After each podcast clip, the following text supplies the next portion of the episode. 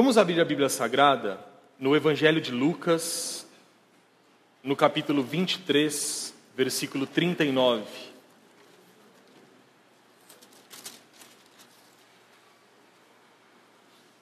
Lucas 23, 39.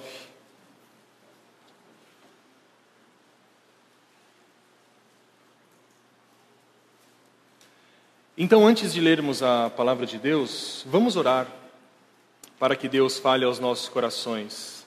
Amém? Curve seu semblante. Senhor meu Deus, estamos aqui diante da tua presença, na tua casa nesse dia e pedimos, esperançosos, que a Sua palavra mais uma vez nos fale à mente, ao coração, que uma vez mais as verdades contidas no Evangelho se façam presentes para nós e que nós possamos sair daqui melhores do que entramos, melhores pessoas, melhores cristãos. Que a tua graça e a tua misericórdia se estenda a cada um aqui nessa noite e que a sua palavra possa servir de bálsamo para as nossas almas. É o que eu te peço em nome de Jesus Cristo. Amém. Antes de, de lermos o texto, nós estamos mais uma vez nesse mês de outubro rememorando a reforma protestante, um evento ocorrido há quase 500 anos, há 497 anos, em 1517 especificamente. Foi um movimento dentro da igreja é, que tinha alguns objetivos, mas o principal objetivo era recolocar a igreja cristã nos caminhos certos. Em alguns momentos da história da igreja, os homens é, desvirtuaram os caminhos aos quais o Senhor havia traçado para que a igreja percorresse. Quando nós observamos a situação da igreja no fim da Idade Média, no século XVI, nós percebemos uma igreja cheia de corrupção, uma igreja cheia de maus hábitos, uma igreja aonde a, o egoísmo, a ganância e os interesses pessoais e políticos estavam acima dos interesses cristãos e religiosos. Mas, ao mesmo tempo, nesse mesmo período, nós tínhamos muitos homens e muitas mulheres que continuavam temente a Deus, porque Deus nunca se ausentou da sua igreja. Apesar de que, às vezes, nós olhamos para a igreja do passado, para a igreja do presente, e nós falamos aonde isso vai parar, onde está Deus, Saiba que Deus sempre esteve e está no seio da sua igreja. E Deus observa a igreja do céu como uma igreja imaculada, sem mancha, uma igreja perfeita, gloriosa, porque Deus enxerga a sua igreja através do sacrifício do seu filho Jesus Cristo. Portanto, nesse mês de outubro, nós estamos mais uma vez aqui em nossa igreja relembrando alguns aspectos importantes que a reforma trouxe, do ponto de vista teológico, mas também do ponto de vista prático. E o tema da pregação de hoje, como você já deve saber, nós divulgamos nos folhetos da, da, do mês, o tema é somente Cristo. Somente Cristo foi um dos pilares que a reforma protestante trouxe naquele longínquo século XVI. Cristo estava completamente obscurecido pelas práticas é, não cristãs. A figura de Jesus Cristo era rivalizada com uma série de outras figuras. Jesus Cristo não era, naquele momento, suficiente para salvar os pecadores, mas junto com Jesus era ensinado que deveriam se pagar indulgências, que deveriam se fazer sacrifícios, rituais, voltar a velhos hábitos que a palavra de Deus é, não sustenta. Portanto, a reforma trouxe, dentre outras coisas, nós vimos na semana passada, que devemos glória somente a Deus, mas também trouxe que Jesus Cristo é o centro da nossa vida e é o centro do nosso culto. Não há nada que esteja próximo equiparado à figura de Jesus Cristo.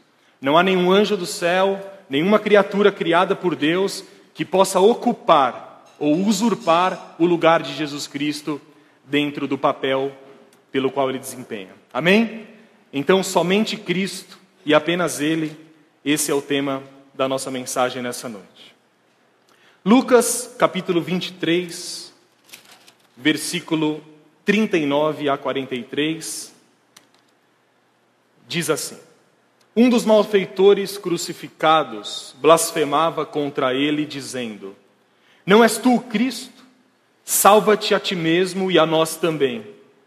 Respondendo-lhe, porém, o outro, repreendeu-o, dizendo: Nem ao menos temes a Deus, estando sob igual sentença? Nós, na verdade, com justiça, porque recebemos o castigo que os nossos atos merecem, mas este nenhum mal fez. E acrescentou: Jesus, lembra-te de mim quando vieres no teu reino. Jesus lhe respondeu: Em verdade te digo que hoje estarás comigo no paraíso. Amém? Estamos diante do evento da crucificação de Jesus Cristo. Quando você observa a partir do versículo 23, nós temos a narração do início da crucificação. E a partir do versículo 39, que nós acabamos de ler, nós vemos um evento muito interessante, que nós vamos tratar daqui a alguns minutos. Antes disso, eu gostaria que você pensasse em alguma coisa. Qual é o papel que Jesus Cristo ocupa no processo de salvação? Qual é o papel que Jesus Cristo desempenha na absolvição dos pecados?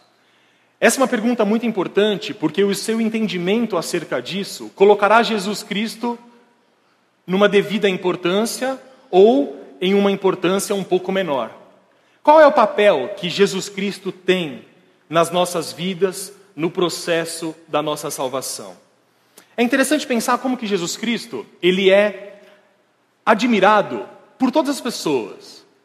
Dificilmente alguém, principalmente num, num país ocidental como o nosso, um país cristão, despreza a figura de Jesus Cristo. Jesus Cristo ele é utilizado em palestras motivacionais por pessoas que nunca leram o Evangelho, mas é usado em palestras motivacionais. Jesus Cristo é usado como exemplo de empresário bem-sucedido, mesmo que quem use esse, esse, essa figura de Jesus não conheça verdadeiramente quem foi Jesus Cristo. Jesus Cristo é visto pelas pessoas como um grande líder, um grande mestre, mas apenas nós, os cristãos, creem verdadeiramente que Jesus Cristo é mais do que isso.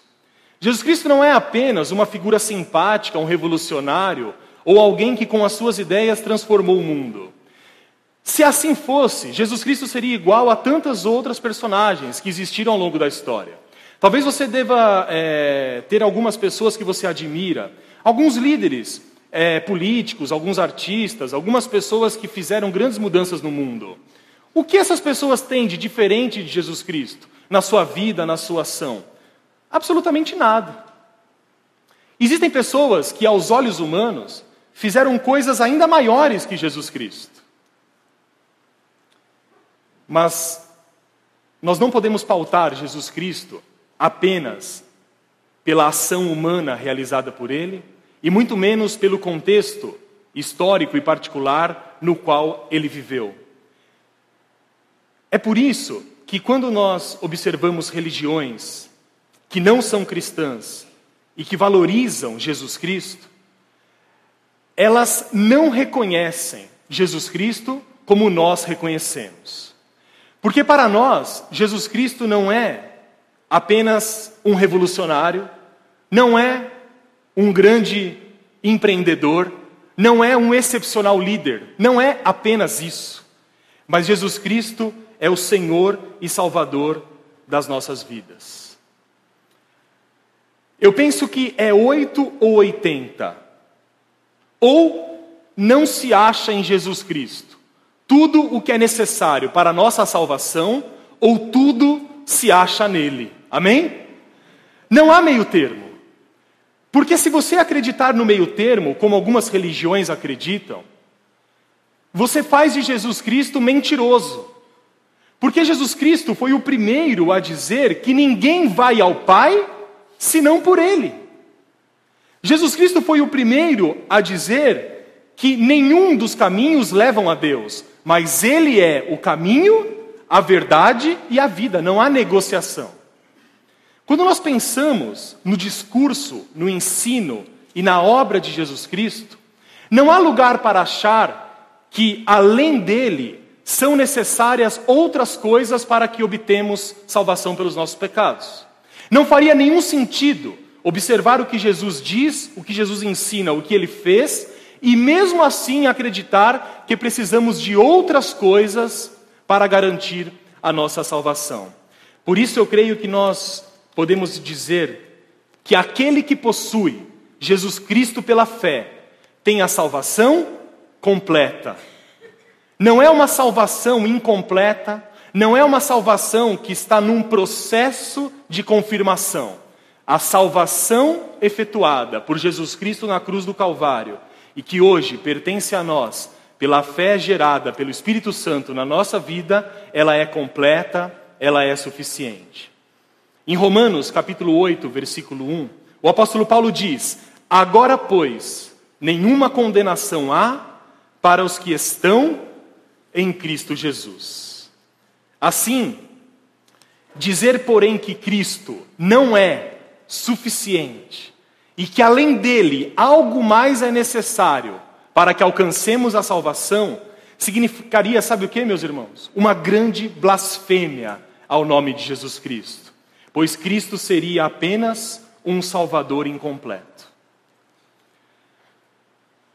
O verdadeiro Evangelho, ele declara que há um só Deus, em 1 Timóteo 2,5. Um só Deus e um só mediador entre Deus e os homens: Jesus Cristo, homem.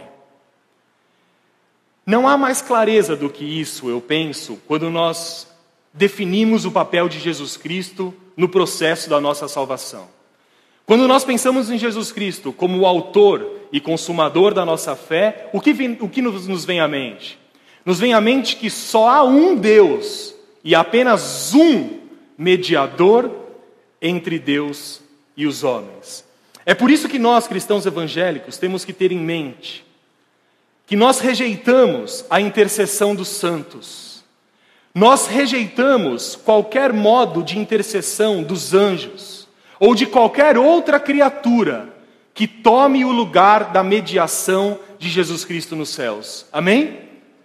Num dia de hoje, aonde o nosso país e muitas pessoas se ajoelham diante de uma imagem de escultura que não ouve, que não fala e que não responde.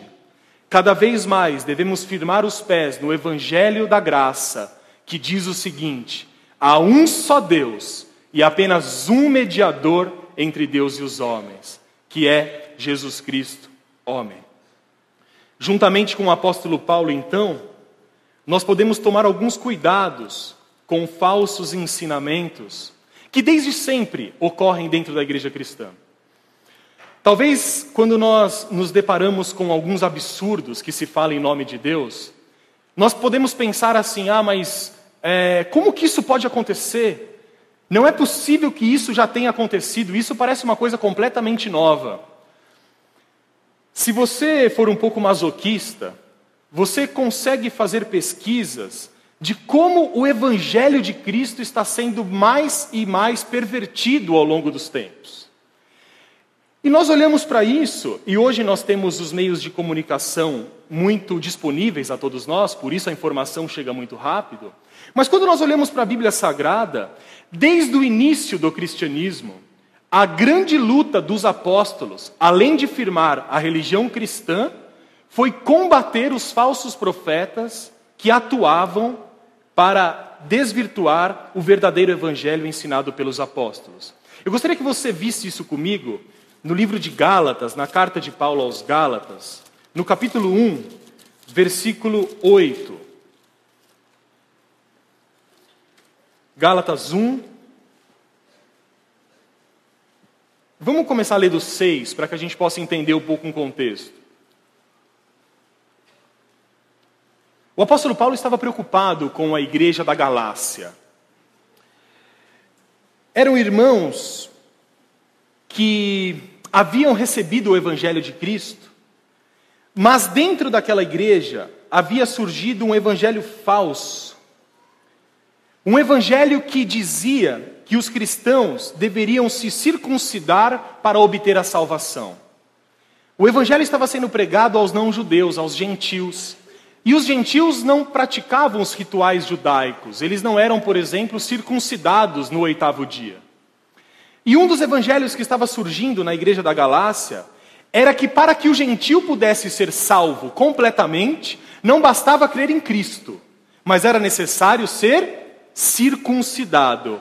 E Paulo, como vocês já devem conhecer, o apóstolo, fica um pouco nervoso com isso. E no versículo 6, ele denuncia a inconstância dos Gálatas. Ele diz o seguinte: Admira-me que estejais passando tão depressa daquele que vos chamou na graça de Cristo para outro evangelho, o qual não é outro senão que há alguns que vos perturbam e querem perverter o evangelho de Cristo. Mas ainda que nós, ou mesmo um anjo vindo do céu, vos pregue evangelho que vá além do que vos temos pregado, seja anátema. Assim como já dissemos, e agora repito: se alguém vos prega evangelho que vá além daquele que recebestes, seja anátema. Anátema era uma maldição recebida por uma pessoa. E perceba que o apóstolo Paulo usa essa palavra duas vezes, justamente para enfatizar a gravidade daquela situação. Anátema significa uma pessoa condenada eternamente. Segundo Romanos 9:3, alguém que é separado de Cristo. E o apóstolo Paulo chega aos irmãos da Galácia e diz: eu, eu, eu observo que vocês passaram muito rapidamente daquilo que nós, os apóstolos, os ensinamos para um outro evangelho. Um evangelho misturado, um evangelho legalista, que diz que você precisa de outras coisas além de Cristo. E o apóstolo Paulo diz, mas ainda no versículo 8, que nós, ou mesmo um anjo vindo do céu, vos pregue outro evangelho, que, desculpa, vos pregue evangelho que vá além do que temos pregado, seja anátema. Qual é o evangelho pregado pelo apóstolo? É o evangelho da salvação pela graça. São as maravilhosas e esquecidas doutrinas da graça. O evangelho pregado pelo apóstolo Paulo diz que nós somos salvos pela graça por meio da fé. E que não é necessário que nós, é, que nós façamos sacrifícios, que nós sejamos legalistas para alcançarmos o favor de Deus.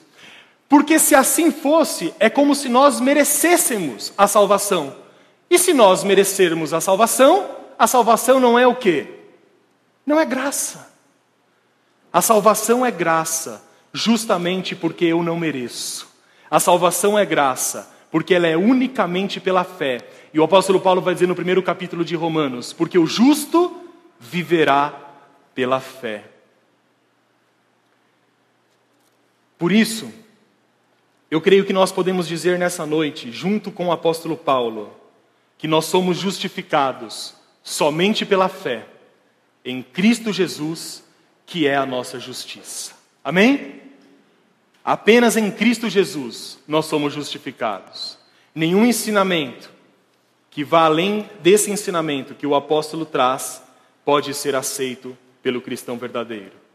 A fé, meus irmãos, que graciosamente você recebeu no seu coração, é a fé que te une a Jesus Cristo é a fé que é plenamente suficiente para que você seja absolvido de todos os seus pecados. Nada mais do que isso. Não precisa a arca da aliança, não precisa a rosa ungida, não precisa intercessão dos santos, não é necessário nenhum ritual, nenhuma superstição, nenhum sacrifício humano, porque aceitar esse tipo de ensinamento é dizer: Cristo o seu sacrifício não foi suficiente. Aceitar ensinamentos de que é necessário ajudar a Jesus a me justificar é uma blasfêmia contra o sacrifício de Jesus Cristo na cruz do Calvário. Nada mais, somente Cristo. Sacrifícios, rituais, intercessão dos santos ou qualquer outra criatura, nada disso vale alguma coisa diante de Deus. Somente Cristo Jesus, a sua vida, a sua morte e a sua ressurreição. Apenas isso e somente isso. Amém? Gostaria de voltar ao texto com os irmãos em Lucas, no capítulo 23. Gostaria de voltar ao evento central da fé cristã, que é o evento da crucificação. E eu gostaria de ler Lucas 23, no versículo 41.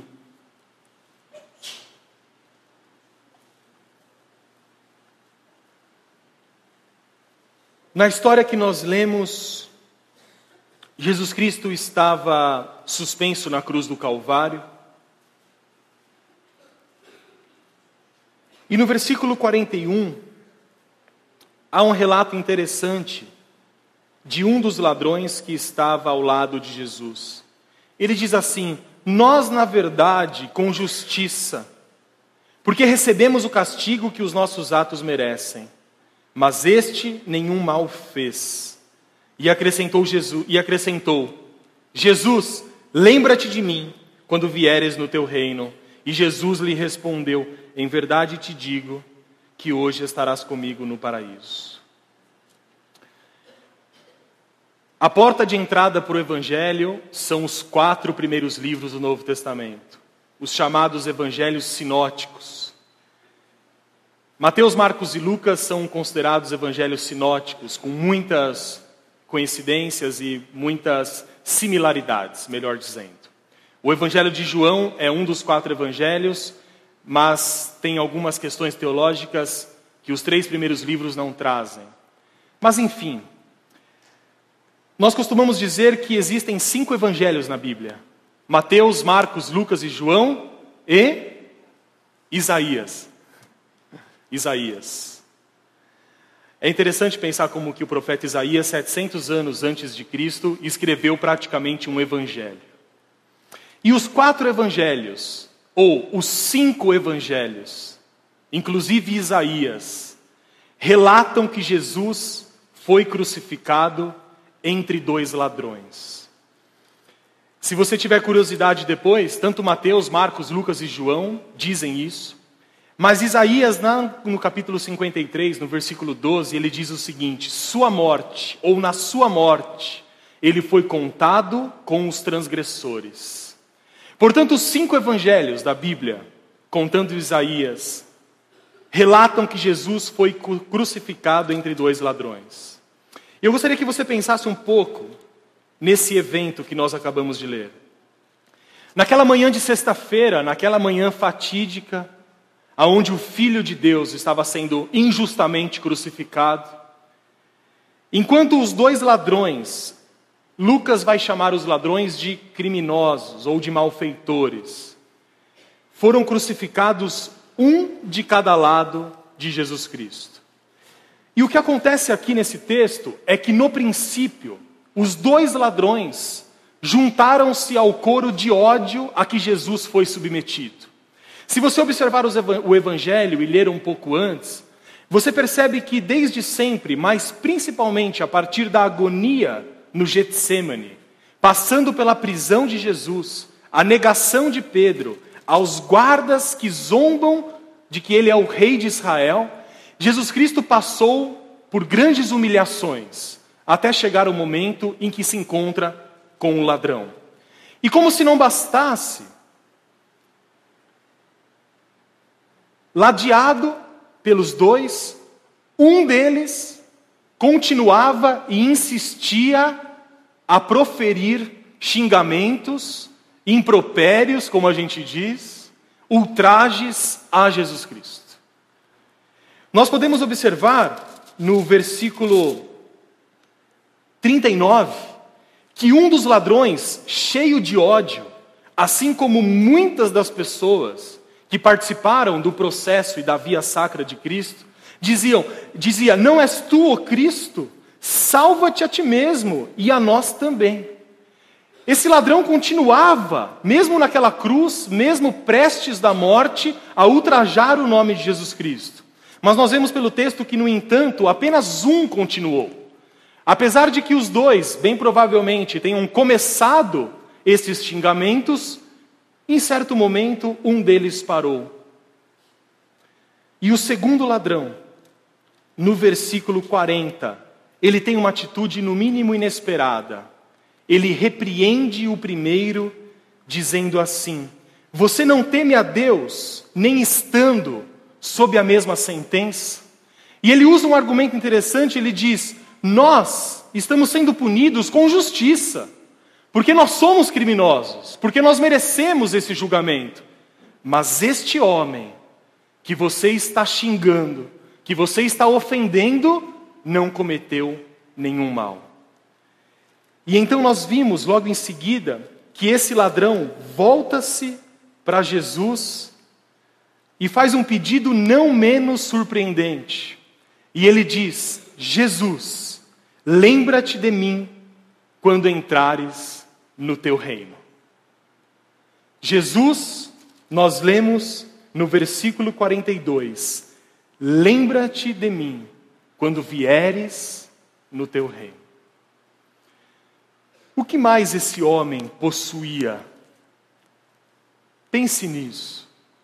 Quais eram as suas esperanças? Provavelmente um homem que viveu uma vida totalmente errante. Um homem que não viu, em todo o seu crescimento, nenhum senso de justiça, de piedade, de bondade dos outros para com ele. Um homem que, apesar de ter escolhas próprias, pode ter se tornado um criminoso apenas pelo costume, pela conveniência, mas também e muito provavelmente porque a situação não se apresentava de outra maneira. Um homem que não tinha nada a perder e que no final da sua breve vida estava pendurado numa cruz sem ninguém para interceder por ele, sem nenhuma esperança à vista, e no alto daquela cruz, agonizando em sofrimento, o corpo pronto a desfalecer, talvez ele tenha pensado: a quem mais eu posso recorrer? E se nós observarmos a história desse ladrão na cruz, nós podemos deduzir e concluir de uma maneira relativamente segura de que, ainda pouco tempo antes, ele havia participado de maneira testemunhal de todos os sofrimentos de Cristo. Quando nós observamos os guardas zombando de Jesus Cristo, quando nós vemos principalmente no momento da crucificação, a partir do versículo 33, quando crucificaram Jesus Cristo e quando ofereciam a Ele vinagre, uma bebida que tinha um objetivo de amortecimento, mas que provavelmente tinha a intenção de causar-lhe de causar cada vez mais dor. E aquele ladrão observava Jesus Cristo passando por tudo aquilo. É bem provável que ele tenha virado o seu rosto e visto escrito em cima da cruz, de maneira irônica, Este é o Rei dos Judeus. É bem possível também, e certamente eu posso dizer isso, que aquele ladrão observava tudo o que Jesus estava passando e observava principalmente a dignidade silenciosa e heróica de Jesus Cristo naquela cruz. E talvez o que tenha mais surpreendido aquele ladrão, que fez com que ele defendesse Jesus do seu companheiro, foi o fato de que no mais alto daquela agonia e no mais alto de todo aquele espetáculo melancólico, Jesus Cristo orou pelos seus executores. Que tipo de gente, que tipo de homem ele deve ter pensado? Ora por pessoas que estão cuspindo em seu rosto? Que tipo de homem, como diz o profeta Isaías, ora por pessoas que estão arrancando-lhe a barba, que estão esbofeteando e balançando a cabeça de um lado para o outro? E aquele ladrão, observando a dignidade, silenciosa, para que se cumprisse a profecia de Isaías, de que ele seria levado como ovelha silenciosa ao matadouro, provavelmente tenha pensado: ele tem algo que eu não tenho. Se ele orou por seus executores, significa que ele também pode orar por mim. Mas acima de tudo, quando ele observa Jesus orando por perdão aos seus executores, ele sabia no seu íntimo que ele precisava de perdão, ele precisava ser perdoado para pelo menos morrer em paz. E aqui há, eu creio, um importante aspecto da história do ladrão na cruz. Nós podemos utilizar a história do ladrão na cruz ou outras histórias bíblicas com vários panos de fundo. Talvez o ensinamento mais usado quando nós estamos diante da história do ladrão na cruz é que nós nos prendemos ao fato de que ele foi salvo na hora da morte, no último momento. Mas eu creio que existem outros aspectos que, que a gente pode considerar nessa noite. Aspectos que envolveram aquela história e que envolveram a salvação daquele ladrão e principalmente a suficiência de Jesus Cristo para salvar os nossos pecados. Eu gostaria de pensar um pouco com vocês sobre os últimos momentos de vida desse ladrão arrependido. E eu queria pensar como que as evidências de um verdadeiro arrependimento saíram das ações e da boca daquele ladrão. Talvez você tenha sempre algumas dúvidas: quais são as verdadeiras evidências de um verdadeiro arrependimento? Como eu sei que uma pessoa de fato está arrependida? Como eu sei de fato que uma pessoa mudou de vida? Como eu posso garantir a mim mesmo que eu sou uma nova criatura? Se você é um cristão, e todos nós somos, você deve em algum momento da sua vida ter pensado: será que eu estou demonstrando os frutos de arrependimento? Será que eu estou demonstrando que eu sou uma nova criatura ou eu continuo fazendo aquelas coisas que antes me agradavam? Se nós observarmos em Gálatas, no capítulo 5, versículo 22, nós podemos ver, por exemplo, pelo menos nove dos frutos do Espírito Santo que são listados ali. Frutos do Espírito como amor, como mansidão, como domínio próprio, estão ali demonstrando que a pessoa que se converte obrigatoriamente deve mostrar uma mudança de vida. Pensem no que a Bíblia nos diz. A Bíblia não se contenta apenas em que pessoas confessem Jesus Cristo como Senhor, mas continuam vivendo do mesmo modo. Para que nós, como o apóstolo Pedro diz, para que nós é, confirmemos a soberana vocação da nossa salvação, é necessário que os frutos de arrependimento surjam no nosso dia a dia. Amém, meus irmãos? E isso na Bíblia Sagrada é, chamada, é chamado de santidade, de santificação, de frutos de arrependimento. Talvez você possa pensar em mais de uma dezena de frutos de arrependimento. Talvez você se lembre daquilo que você foi, e como hoje você é diferente. E essa sua nova vida se deve porque de fato você se arrependeu daquilo que você era. Talvez você pense em mais de uma dezena de evidências que demonstram um verdadeiro arrependimento. Mas existe um detalhe diferente na história do ladrão arrependido. Diferentemente de nós, aquele homem não podia fazer planos para o futuro. Não havia tempo. Não havia tempo. Ele sabia que jamais desceria daquela cruz. Não havia tempo de ele demonstrar arrependimento, restituindo o dinheiro que ele roubou das pessoas.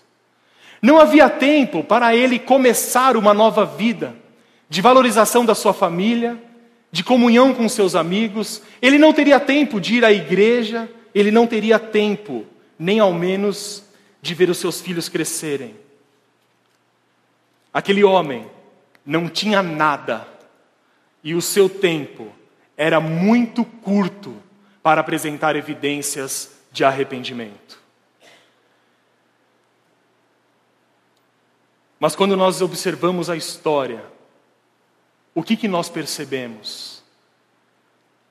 Que talvez não exista ninguém na história da humanidade que tão bem utilizou o pouco tempo que tinha. Qual é o grande dilema que nós passamos no nosso dia a dia? Falta de tempo. Não temos tempo para fazer as coisas. Perdemos incontáveis horas no transporte ao trabalho. Dormimos menos daquilo que precisamos.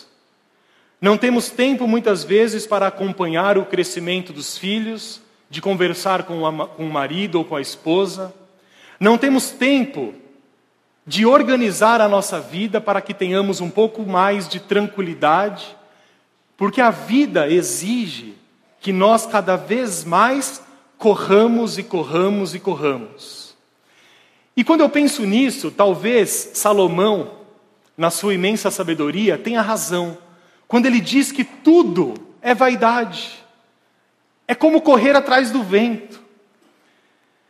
Quando nós olhamos para nós, o que, que nós pensamos? Hoje eu não tenho tempo, mas amanhã eu vou ter. E daqui um ano eu faço isso. E amanhã eu termino aquele meu projeto. E semana que vem eu vou me reconciliar com aquele irmão que eu ofendi. E talvez daqui um tempo eu vou pagar, ou pelo menos dar uma satisfação àquelas pessoas a quais eu devo. Nós pensamos, talvez quando eu ficar velho, eu me aproxime mais de Deus. Talvez quando os meus desejos se amortecerem por causa da minha idade, seja mais fácil garantir a santidade no meu dia a dia.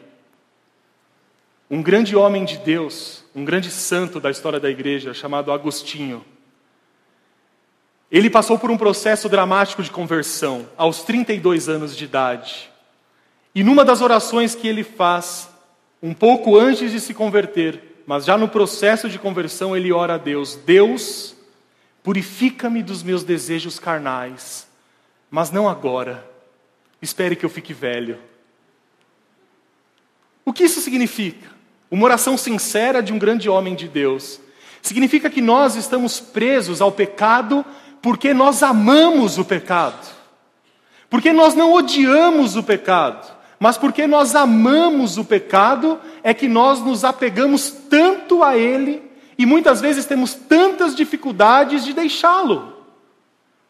Um pouco mais para frente, quando Agostinho de fato entende a justiça de Jesus Cristo pela fé na vida dele, e ele se converte para valer e não enxerga mais aquelas tentações com prazer, ele agradece a Deus e diz: Hoje eu entendo que se fosse pelos meus próprios esforços, eu jamais estaria purificado, mas pela graça salvadora de Jesus Cristo e pelo Espírito Santo que hoje habita em mim, ele diz: eu posso viver uma vida casta diante de Deus. Quer maior milagre do que esse? Esses são os frutos de arrependimento. Talvez você pense em ser uma pessoa melhor, um cristão melhor, mas a nossa ilusão nos leva a pensar que temos muito tempo pela frente. Eu não gosto muito de pensar nisso, mas sejamos realistas: quanto tempo vamos viver? Com uma boa saúde, com uma tranquilidade, 80 em média, 85 talvez, alguns, alguns passam.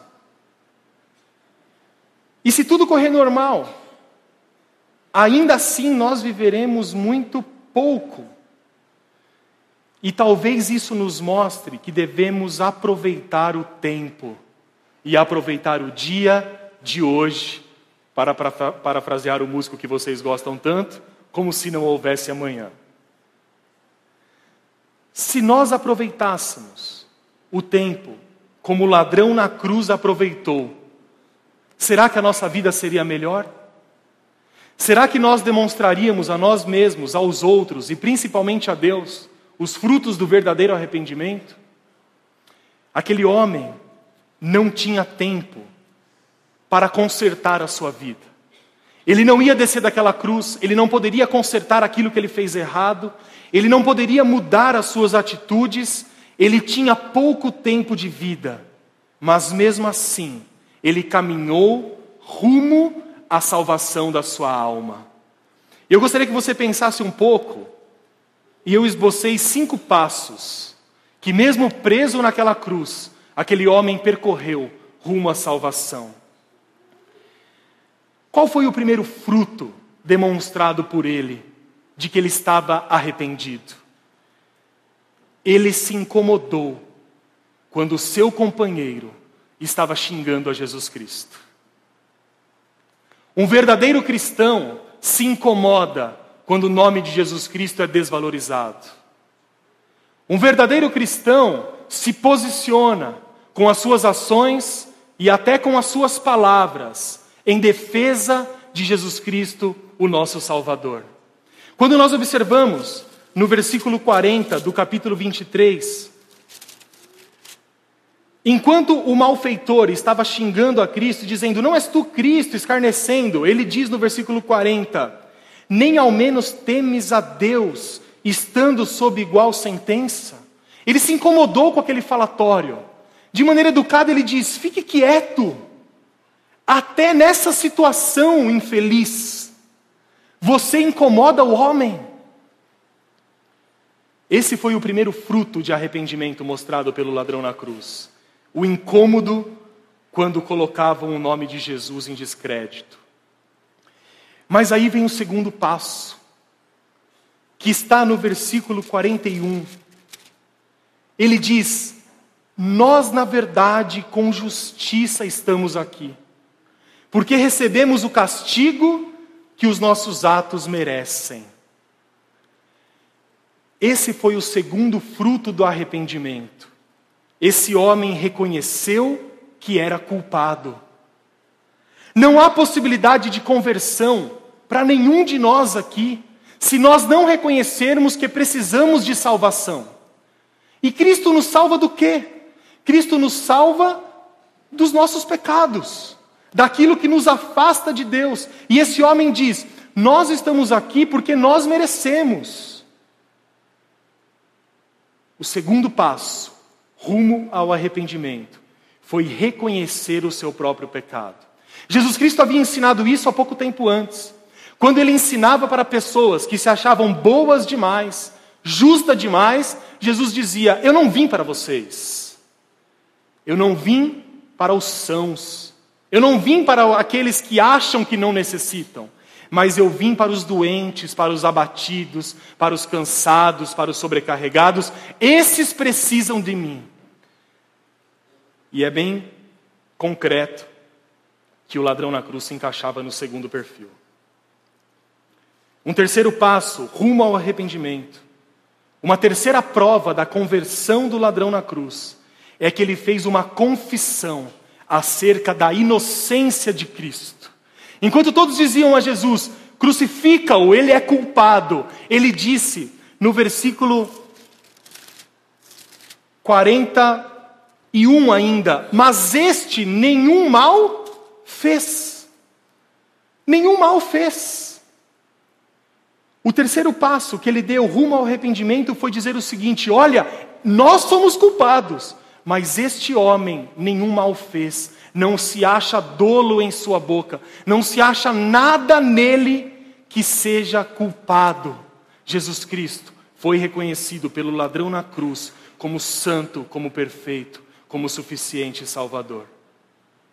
Como se não bastasse, ainda aproveitando o seu pouco tempo, o ladrão na cruz fez um quarto passo.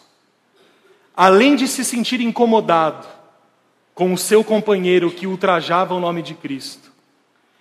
Além de reconhecer o próprio pecado e de reconhecer também a inocência de Jesus Cristo, o seu quarto passo foi reconhecer o senhorio de Jesus. E ele fez uma oração no versículo 42, curta, mas que poucas vezes se viu profundidade tamanha ele diz: Jesus, lembra-te de mim quando vieres no teu reino. lembra-te de mim quando vieres no teu reino. O quarto passo rumo ao arrependimento e à salvação foi reconhecer que Jesus Cristo era, além de Salvador da sua alma, o Senhor de toda a história. O ladrão na cruz diz: Lembra-te de mim quando você vier no seu reino.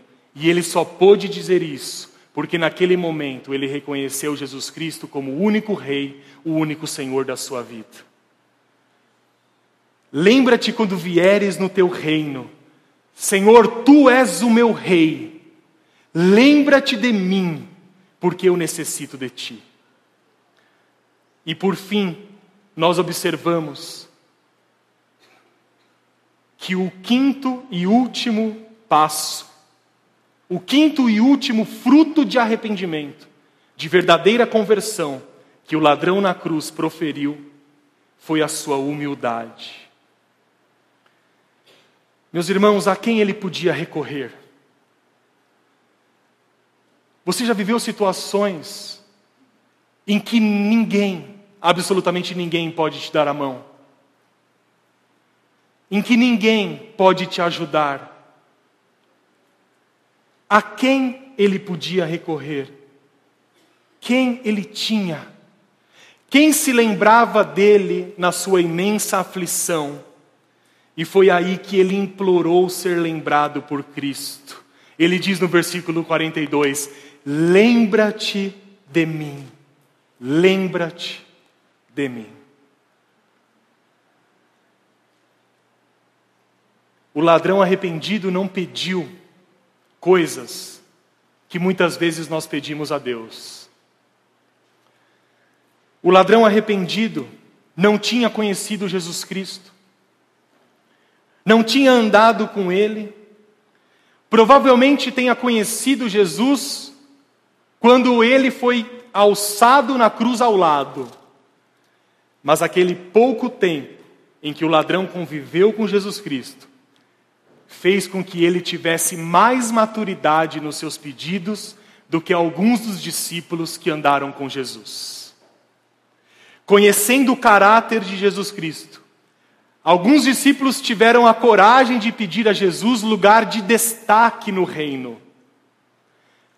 A mãe de dois deles pediu para que um ficasse à direita e o outro ficasse à esquerda. E Jesus diz para ela, com toda a compaixão possível: mulher, não sabes o que pedes. O ladrão arrependido não pediu qualquer ato grandioso. Ele não pediu para que Jesus Cristo o libertasse daquela cruz, como provavelmente nós pediríamos. Ele não olhou para Jesus e disse: Alivia as minhas dores, porque eu não aguento mais.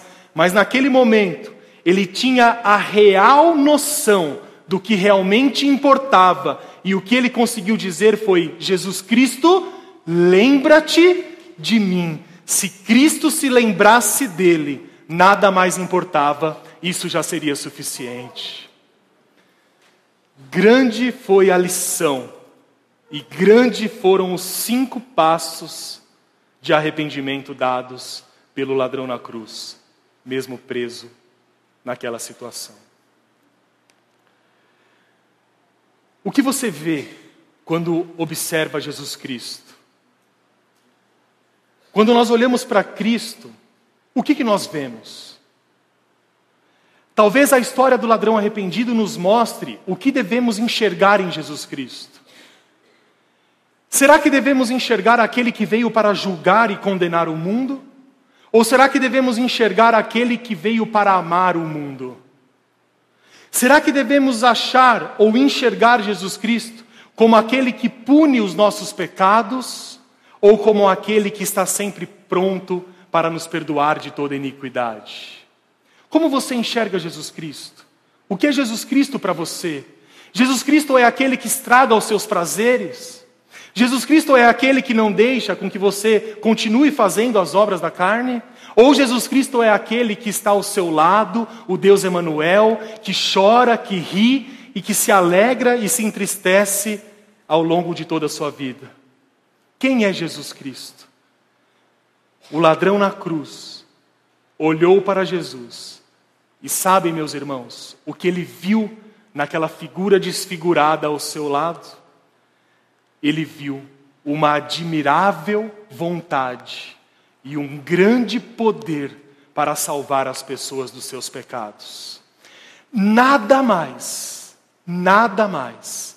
O ladrão na cruz observou em Jesus que aquele que estava do seu lado era o único suficiente salvador da sua vida, o único que poderia tirá-lo daquela situação, mesmo que isso não significasse a sua libertação física naquele momento. Do ladrão na cruz até o dia de hoje, o escritor aos Hebreus diz o seguinte: sabemos que ele pode salvar totalmente os que por ele se chegam a Deus.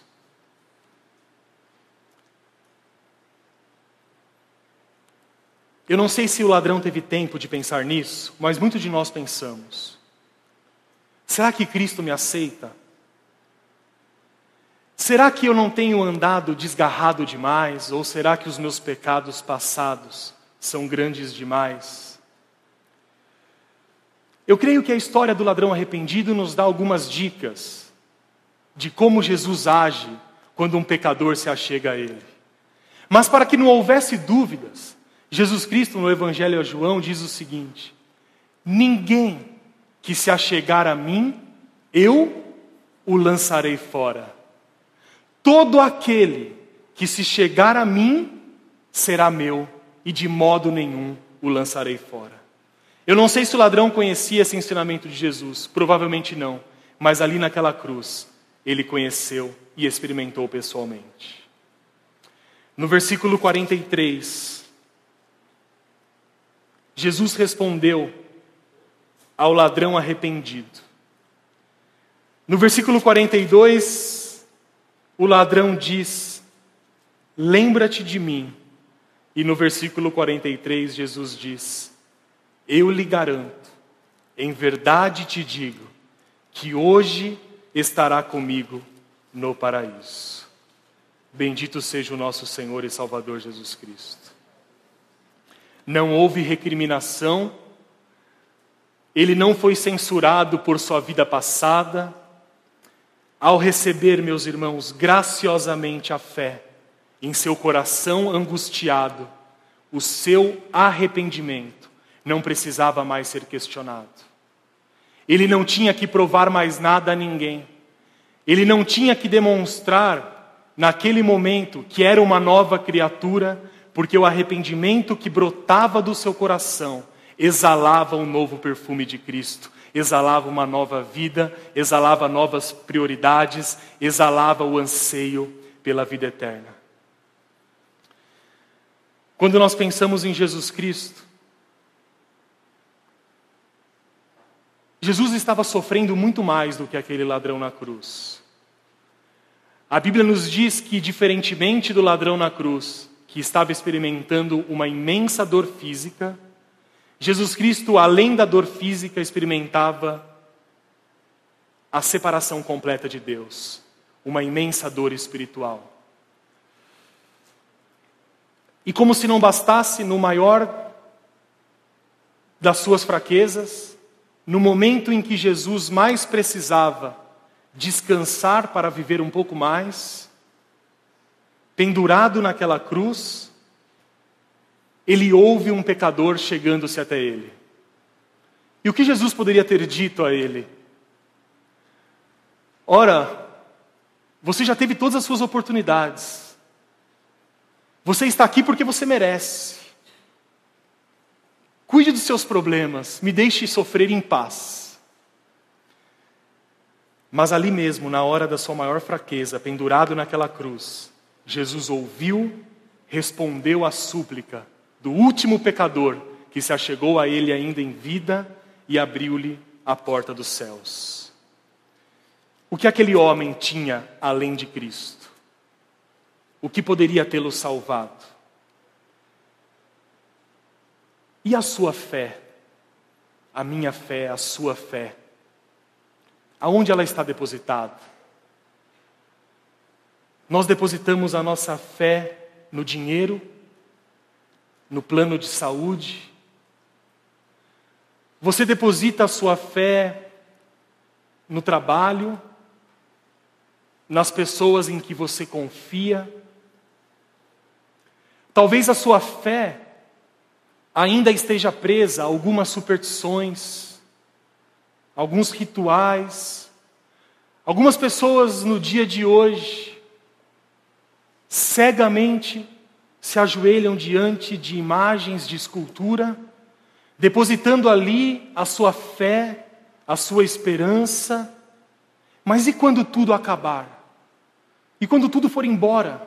E quando não sobrar mais nada, a que ou a quem nós iremos nos apegar? É bem provável que aquele ladrão tenha depositado a sua fé em algumas coisas. Nele mesmo, na sua esperteza para não ser pego. Talvez depositou a sua fé no dinheiro que ele ganhava com os seus roubos, ou com o prestígio que gozava junto com seus companheiros, mas naquele momento, pendurado naquela cruz, tudo que ele cria, tudo o que até aquele momento parecia tão seguro, havia ido embora, e o que restou a ele? Somente Cristo, nada além de Cristo. E o Cristo que estava ao lado dele foi suficiente para absolvê-lo dos seus pecados. O Cristo que estava ao lado dele foi suficiente para salvar a sua alma do inferno.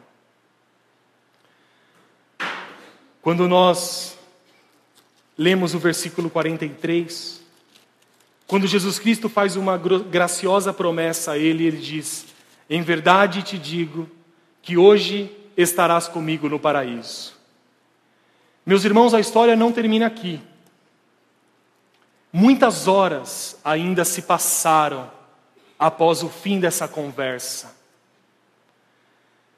Muita dor física, espiritual, ainda foi sentida pelo ladrão e por Jesus Cristo. Mas eu penso que após essa conversa, mesmo ao longo de muitas horas adiante, tudo estava diferente. Ao olhar para a cruz do meio, o ladrão perdoado acalmava o seu coração e a sua mente, porque ele havia recebido de Jesus Cristo a graciosa promessa: hoje ainda estarás comigo no paraíso. Que a esperança e a consolação da promessa de Jesus Cristo ao ladrão possa trazer às nossas mentes e aos nossos corações uma tranquilidade tal que nos garanta o maior contato e comunhão com Jesus Cristo. E que, diferentemente do ladrão que não teve tempo para descer da cruz e mudar de vida, que nós valorizemos todos os nossos dias, a partir de hoje, em comunhão com Deus, em comunhão com os nossos irmãos, em direção à santidade e, finalmente, em direção à glorificação do nosso corpo na volta gloriosa de Jesus Cristo.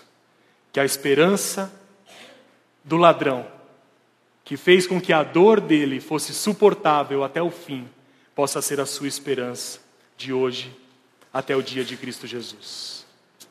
Que Deus nos abençoe em nome de Jesus Cristo. Somente Cristo e nada mais que Ele. Curve seu semblante em nome de Jesus.